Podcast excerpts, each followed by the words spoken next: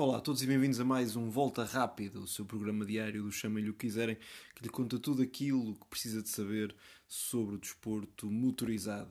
Estamos em fim de semana de Rally de Portugal e continuamos então a fazer um, um acompanhamento próximo do melhor Rally do mundo, prova onde celebram os 50 anos do WRC. E que melhor forma de celebrar do que uma grande luta pela liderança, neste caso uma luta entre dois companheiros de equipa, numa prova que está a ser um total, de um total domínio da equipa Toyota Gazoo Racing.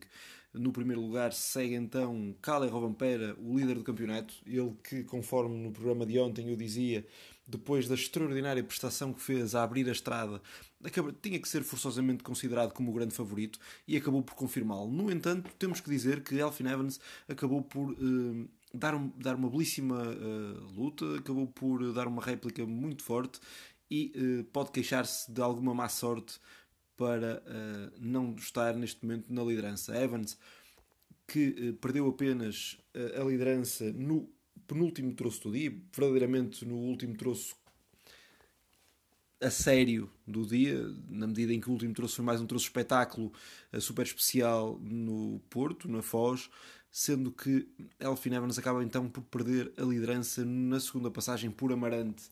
Aí eh, ele sofreu com uma grande chuvada que caiu sobre ele, mas que não caiu sobre os seus rivais, acabando por tê-lo atrasado e feito perder algum tempo. Diga-se que foi uma especial em que Thierry Naville esteve bastante bem. Aliás, o piloto belga foi um dos grandes animadores do dia e um dos grandes destaques, já que eh, tem vindo a recuperar e uh, a verdade é que não está assim tão longe da concorrência. Embora amanhã sejam poucos os quilómetros uh, competitivos, os quilómetros ainda no cronómetro, para que possa ser feita algum tipo de mudança. Mas para a liderança, ela está separada neste momento por 5.7 segundos. Pera tem 5.7 segundos de avanço para Evans e aí sim será uma uh, tremenda luta. Uh, tivemos a oportunidade de ouvir uh, Yari Mati Latvala, o diretor da equipa Toyota, em que uh, ele dizia que não uh, haverão ordens de equipa. É uma situação incómoda e ingrata para a equipa, na medida em que a equipa quer pontuar, quer que os seus pilotos vençam, mas compreende, e ele aí usou um pouco da sua experiência como piloto, compreende que ambos os pilotos queiram a vitória para si.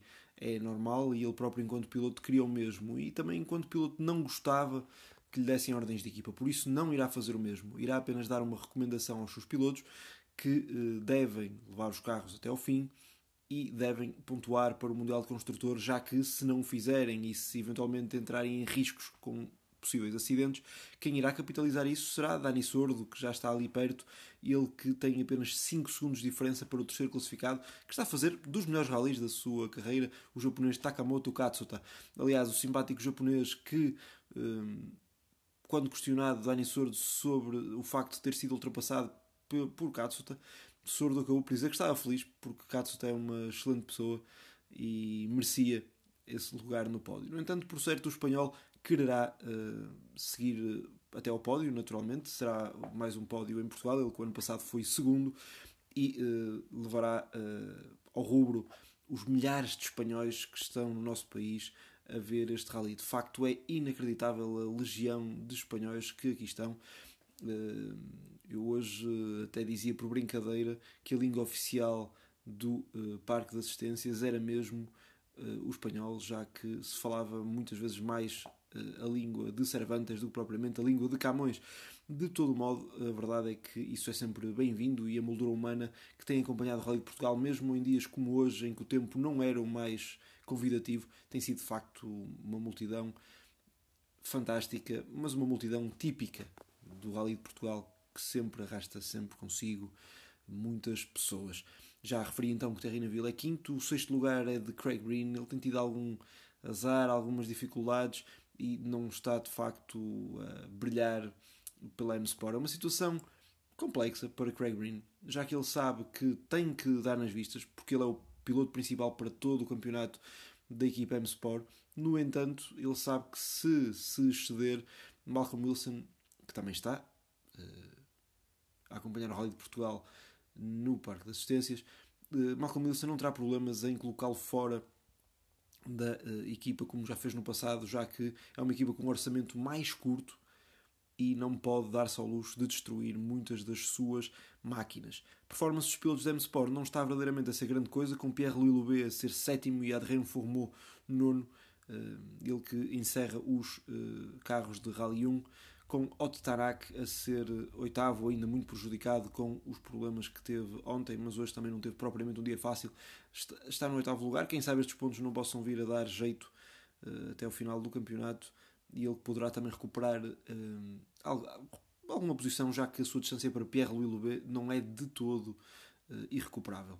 Décimo lugar segue Temo Soninen, piloto que já foi de WRC na eh, equipa M-Sport, hoje em dia corre pela equipa Hyundai.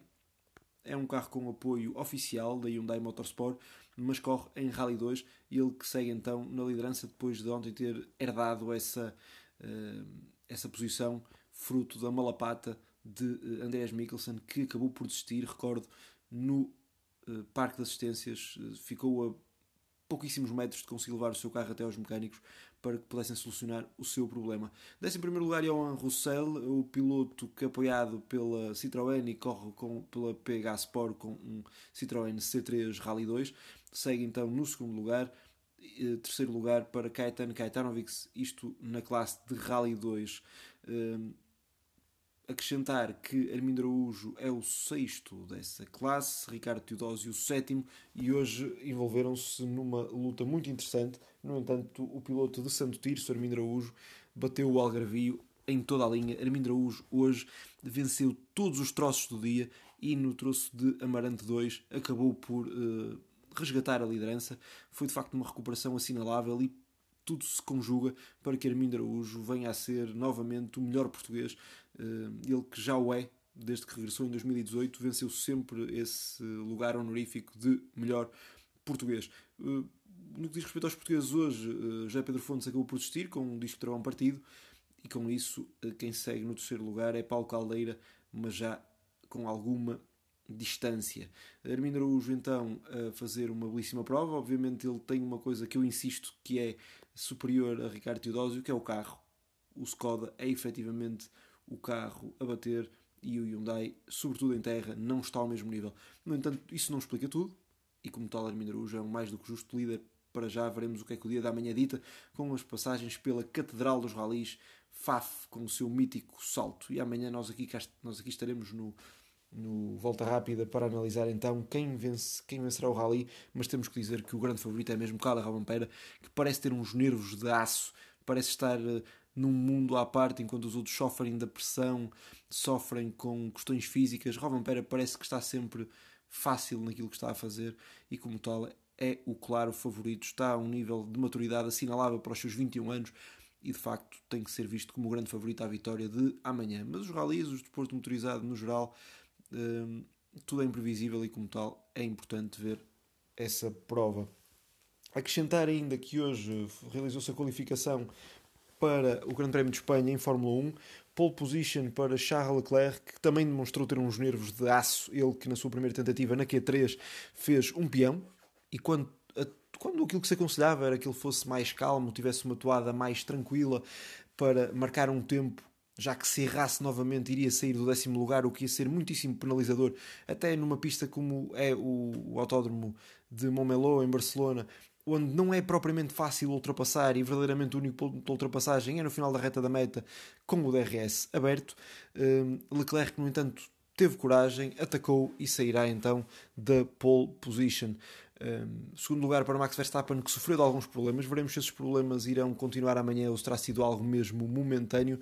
Carlitos Sainz ele que uh, já tem o seu pai consigo, ele que já abandonou o Rally de Portugal, que esteve a acompanhar no seu início, uh, mas Carlos Sainz Jr. então a fazer, o seu, uh, a fazer um terceiro lugar à frente de George Russell, que acabou por estar muitíssimo bem a intrometer-se entre o domínio Ferrari e Red Bull, já que Checo Pérez então sai do quinto lugar. Favorito para amanhã, eu insisto nisto também, provavelmente a Red Bull neste momento tem o melhor carro e até prova em contrário terá que ser o favorito Max Verstappen se os problemas forem solucionados, porque pode inclusive dar-se uma repetição de um filme que já vimos, com a Ferrari a partir à frente, mas a forma como desgasta os seus pneus, aliada à velocidade de ponta superior do Red Bull acaba por dar alguma vantagem a Max Verstappen e por isso eu coloco o campeão do mundo como o favorito. No entanto, não negligenciar a possibilidade da Ferrari fazer um bom resultado, sobretudo se Carlos Sainz Jr. arrancar bem. Ele arranca do lado, uh, portanto, do lado dos números ímpares, do lado uh, esquerdo, e aí é uh, o, portanto, o lugar favorável, digamos assim, que tem mais aderência para os pilotos e como tal Carlos Sainz, se conseguir ultrapassar Max Verstappen, que corre num lugar, eh, que arranca num lugar pior, aí sim Carlos Sainz pode fazer jogo de equipa com Charles Leclerc e isso ditar uma possível vitória para a marca do Cavalino Rampante. Dizer que George Russell ou mesmo Lewis Hamilton podem também fazer uma gracinha, mas não parece que ainda, apesar do belíssimo salto que a equipa Mercedes deu, não parece que esteja ainda assim ao nível nem da Ferrari nem da Red Bull. Programa então acaba hoje. Amanhã estaremos aqui para mais uma análise ao que mais importante se passa no mundo dos desportos motorizados. Obrigado por ter estado connosco e até amanhã.